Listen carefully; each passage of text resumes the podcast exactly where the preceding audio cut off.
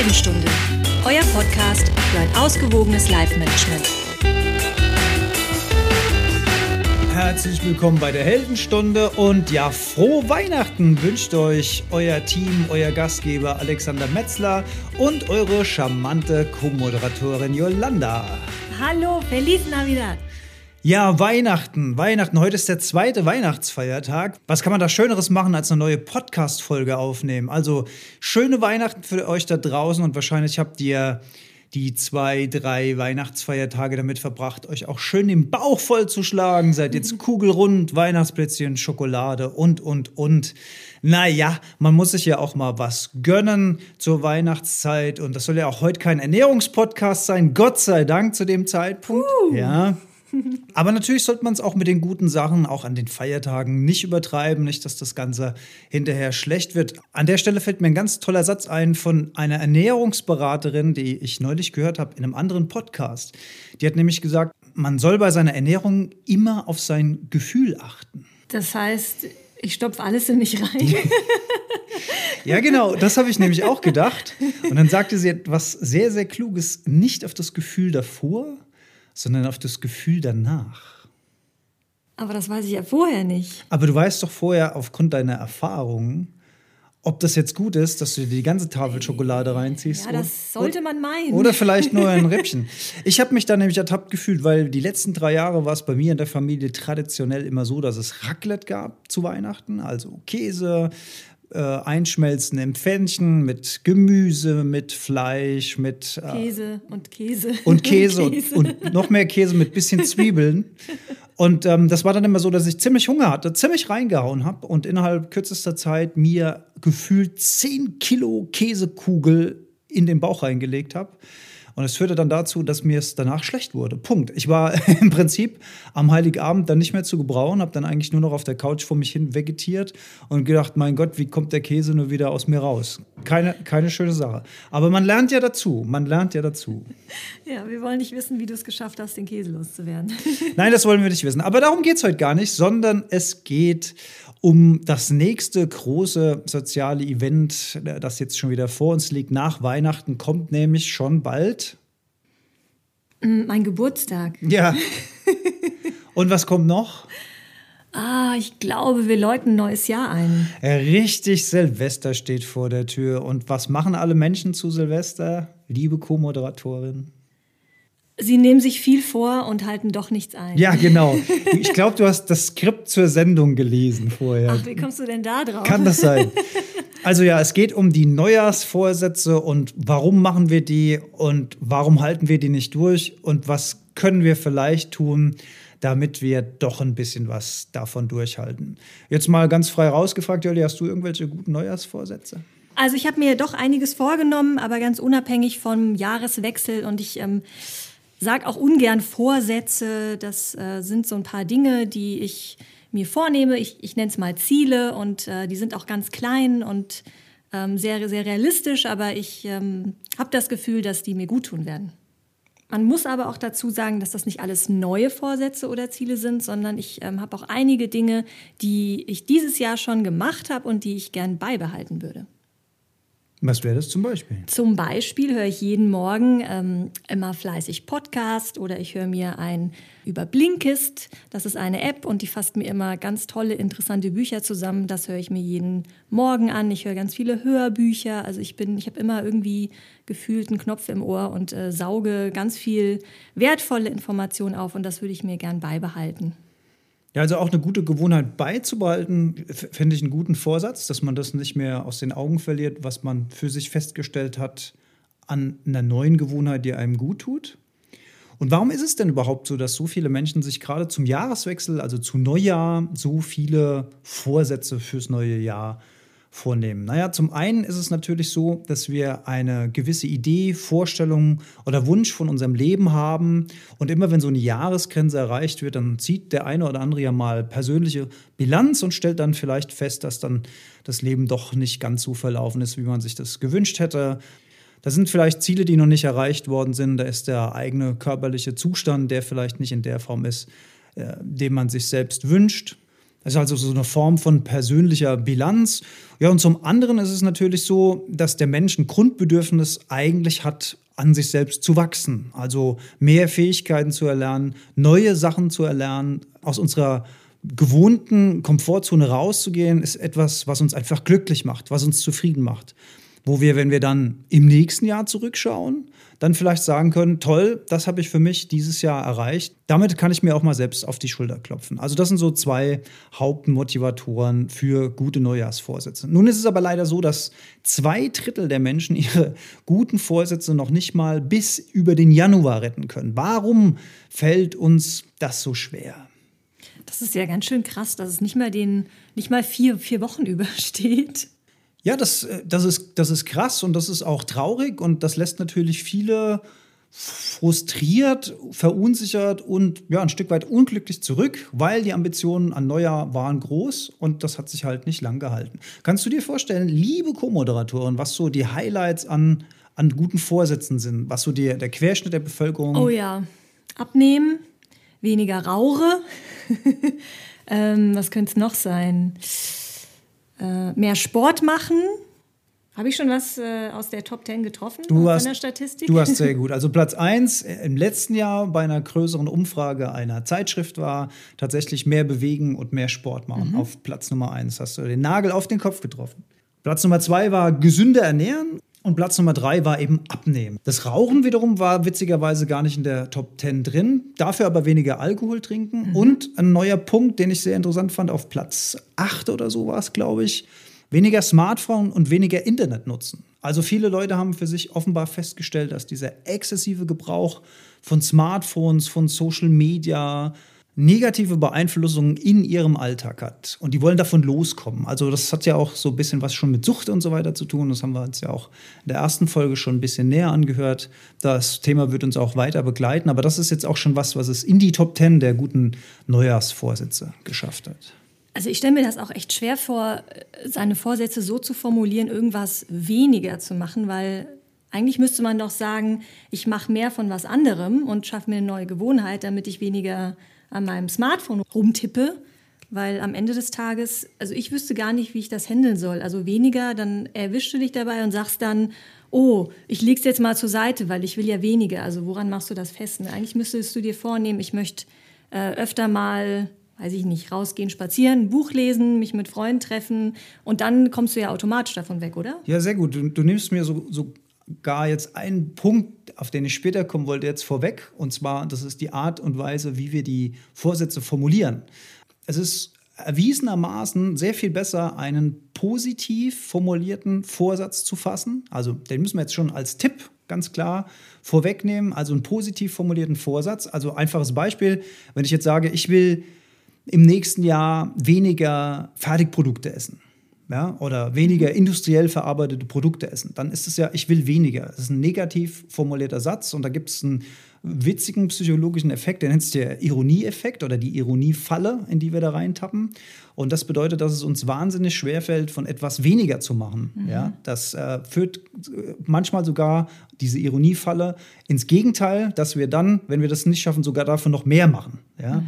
Das heißt, der, in dem konkreten Beispiel müsste der Satz eigentlich lauten, ich möchte mehr gesunde Lebensmittel essen im nächsten Jahr. Also positiv formulieren. Mhm. Ja? Also das ziehen wir den mal vor. Tipp Nummer eins, das positiv zu formulieren statt negativ. Das ist ein guter Punkt. Und äh, im Prinzip hast du eine andere Sache auch angesprochen. Wenn ich irgendwas diffus formuliere, ist auch mhm. sehr, sehr schwierig. Tipp Nummer zwei ist nämlich ein ganz konkretes Ziel mit sich selbst zu vereinbaren. Also nehmen wir mal eins von den, von den Top 3, mehr Bewegung, sagen wir mal konkret mehr Sport machen.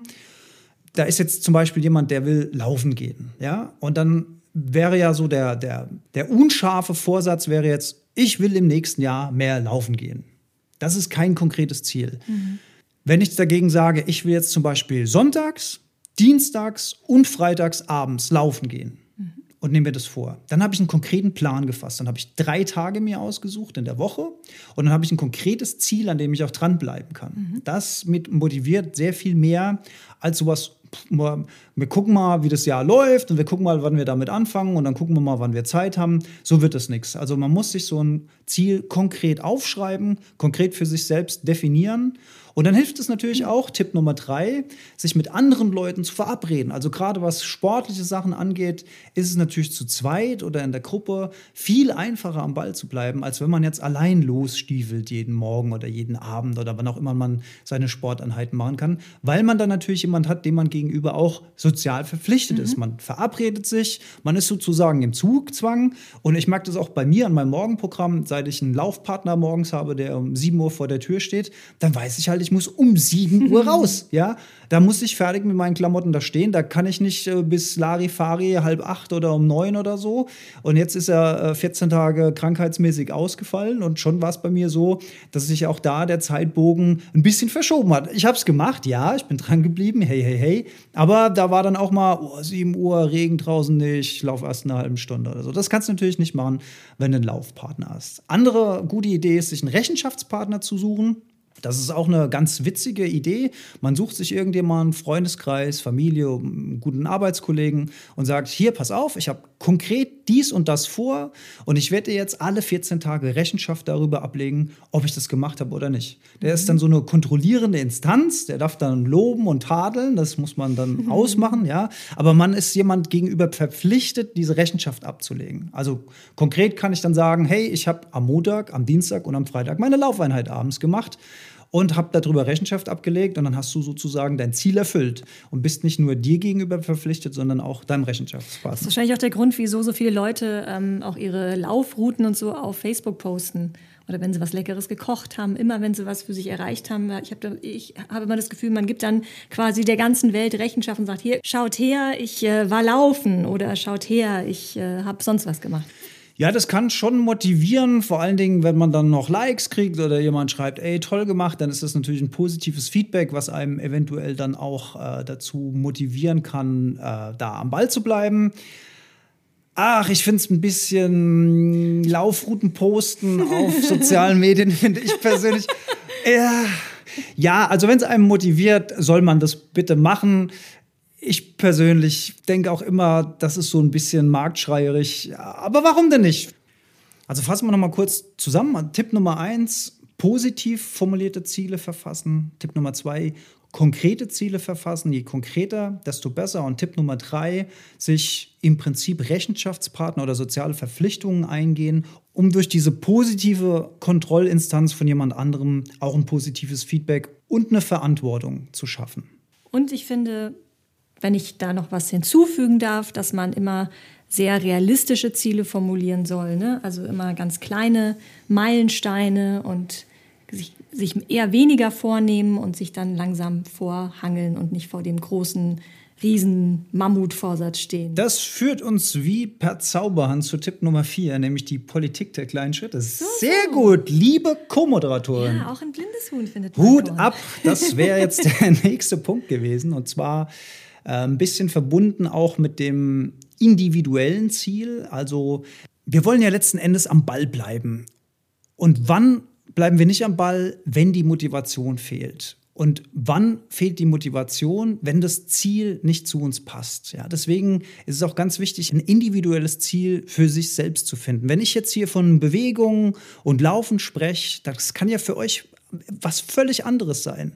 Es gibt ja auch immer Trendsportarten, die macht dann jeder und so und das ist dann total hip und cool. Aber ihr müsst was finden, was euch anfixt. Ne? Wenn ihr so gar keinen Bock habt zu laufen, dann fällt euch das wahrscheinlich schwerer, jeden Tag oder mehrfach in der Woche konkret zu laufen. Ja?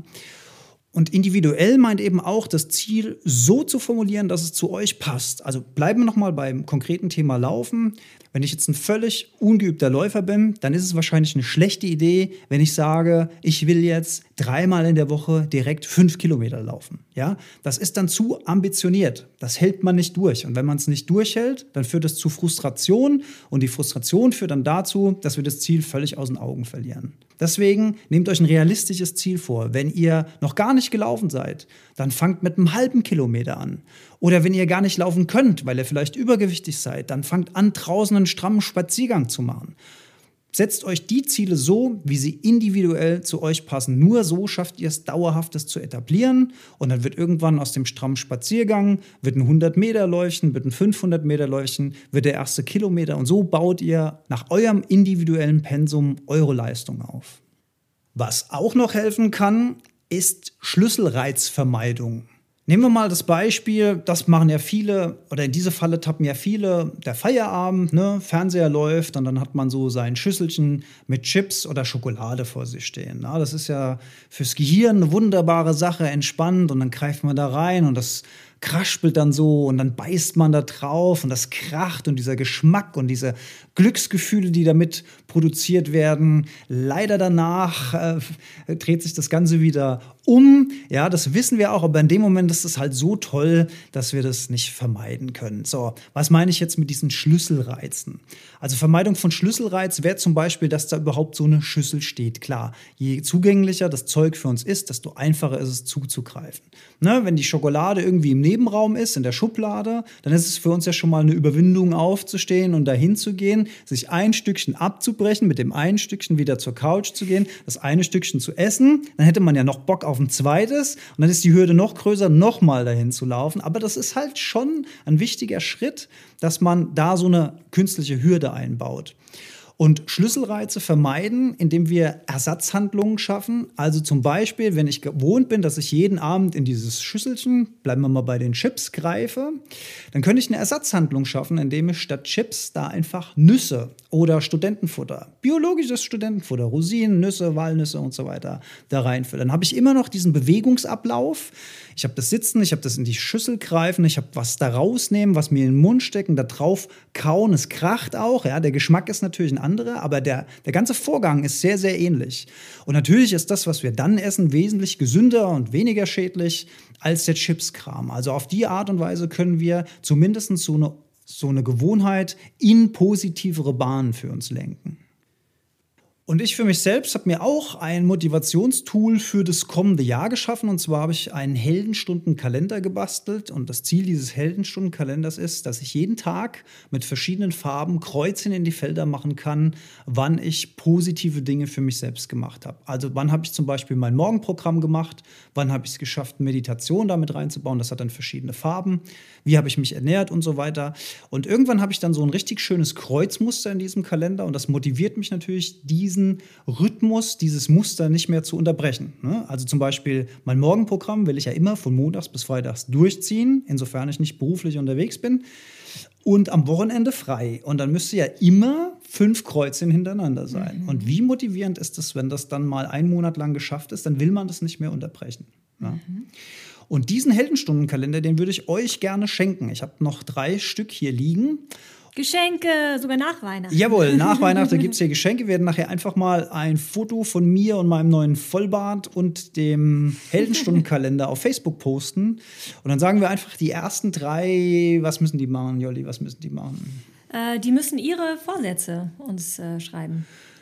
Oh, schön, vielleicht auch als Motivation für, für andere, wenn, genau. wenn sie nicht zu persönlich sind. Also die ersten drei, die unter den Post ihre persönlichen Neujahrsvorsätze formulieren, kriegen den Kalender von mir zugeschickt. Dann brauche ich nur noch eure Postadresse. Das machen wir dann über äh, Personal Message. Ja, das kriegen wir dann schon irgendwie hin. Ihr seht, ich bin ein absoluter Profi, was äh, Verlosungs- und Gewinnspiele auf sozialen Medien angeht. Aber irgendwie finden wir schon zusammen.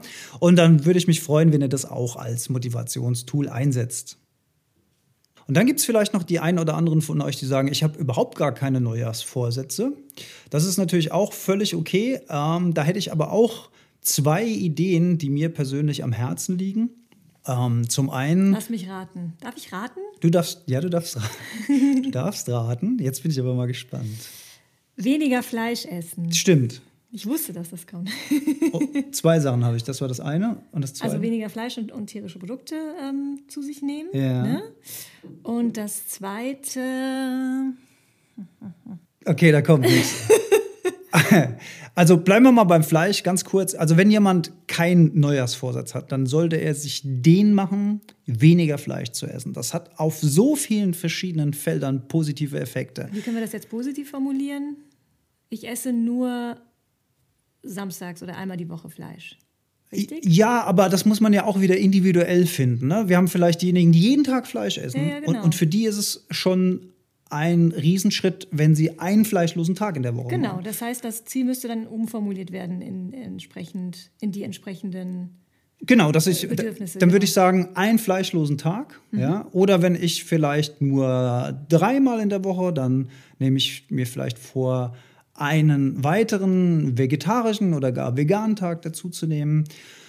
Gut für eure Gesundheit, gut für die Tiere.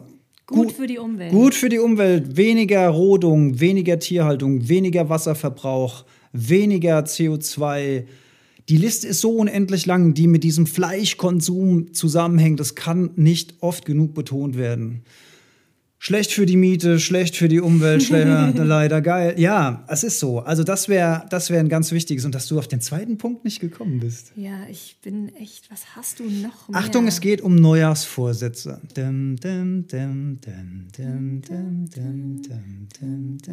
Silvesterkracher. Ach, natürlich. Ah, Silvesterkracher. Mann, Mann, Mann. Also, liebe Leute da draußen, es gibt ja schöne Traditionen. Aber wo es wirklich nichts zu diskutieren gibt, ist, dass dieser Brauch von Silvesterraketen und Böllern wirklich keine schlaue Idee ist. Der Feinstaubanteil an Silvester schnellt drastisch hoch. Wir brauchen nicht das ganze Jahr zu lamentieren von Feinstaub in den Städten und so, wenn wir an Silvester Millionen dafür ausgeben, dass wir selbst so einen Mist produzieren. Ja? Das Tierreich wird vollkommen aufgeschreckt. Ja, viele, viele Tierbesitzer, die werden mir da jetzt äh, zustimmen. Ja, die Katzen- und Hundebesitzer, die an Silvester in ihren Häusern und Wohnungen verweilen, um ihre durchdrehenden Tiere zu beruhigen. An die Wildtiere da draußen, die jetzt eigentlich so in Winterschlafstimmung sind, will ich, will ich gar nicht denken. Ja, es gibt jedes Jahr Knalltrauben, Verletzte, Verbrannte. Ich assoziiere damit nicht eine einzige positive Sache. Ja? Wenn man denn sowas machen will, dann könnte man sich ja vielleicht darauf ähm, einigen, dass man mit ein paar Leuten sich so ein Ding teilt und jeder schießt dann eine einzige Rakete hoch, symbolisch als Abschluss für das alte Jahr, als Willkommen im neuen Jahr und so weiter. Dann kann man es zumindest reduzieren. Aber man muss nicht 20, 30, 50 Euro für sowas ausgeben. Spart euch die 20 Euro, nehmt die 20 Euro und spendet sie einfach irgendwo hin. Tierschutzverein, Umweltschutzverein, äh, Obdachlosenhilfe, Albert-Schweitzer Stiftung, spendet sie Wikipedia, spendet sie dahin, wo ihr es wollt oder äh, kauft eurer Frau einen Strauß Blumen oder euer Mann eine Kinokarte für Black Panther, der läuft, glaube ich, im, im März an. Da freut er sich, da habt ihr alle mehr davon. Das wäre wirklich eine Bitte von mir. Das ist wirklich, also, äh, ah, ja. Ich glaube, das haben alle verstanden. Oh Gott, oh Gott, oh Gott. Ich, nicht der, ich bin immer der Spaßverderber. Aber ja, okay. Jolli, du hattest noch irgendwas Schönes. Ja, vielleicht noch mal hier ein Tipp. Ne? Ich bin ja als, äh, als Frau noch mal ein Tipp an die Mädels da draußen. Ich fasse mir da auch an die eigene Nase. Äh, ist auch ein, eins meiner Ziele, weniger shoppen, weniger Klamotten kaufen, vor allen Dingen günstige Klamotten. Ich nenne jetzt hier keine, keine Ketten, aber definitiv weniger kaufen, dafür hochwertiger. Guckt, es gibt einige Hersteller, die sind tatsächlich nachhaltig in all dem, was sie tun. Und äh, weniger ist mehr in dem Sinne. Finde ich ein sehr schöner Ansatz, ja. Bleibt uns noch euch allen schöne Weihnachten weiterhin zu wünschen. Ein schönes Neujahrsfest. Nehmt euch nicht zu viel vor, ähm, arbeitet an euch selbst. Das werden wir auch tun. Wir wollen einfach, dass die Welt eine bessere wird. Die wird dadurch besser, dass unsere Stadt eine bessere wird. Die wird besser, dass unser Dorf ein besseres wird. Das Dorf wird besser, wenn unser Haus besser wird. Das Haus wird besser, wenn wir besser werden. Und wir können nur bei uns selbst anfangen. In diesem Sinne einatmen und ausrasten und am Schluss noch mal ganz lieben Dank für alle unsere Gäste, die wir bis jetzt in der Heldenstunde hatten. Das war inspirierend. Es hat uns sehr, sehr glücklich gemacht.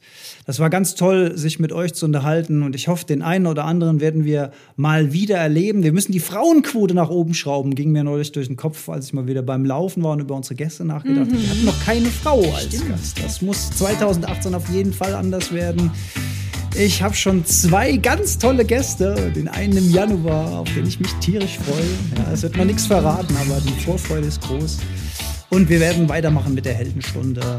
Bis ganz bald, bis im Jahr 2018. Tschö. Kommt gut ins neue Jahr. Tschüss.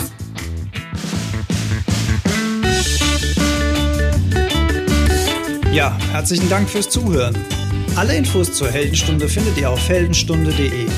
Wir freuen uns auf eure Kommentare und Gedanken.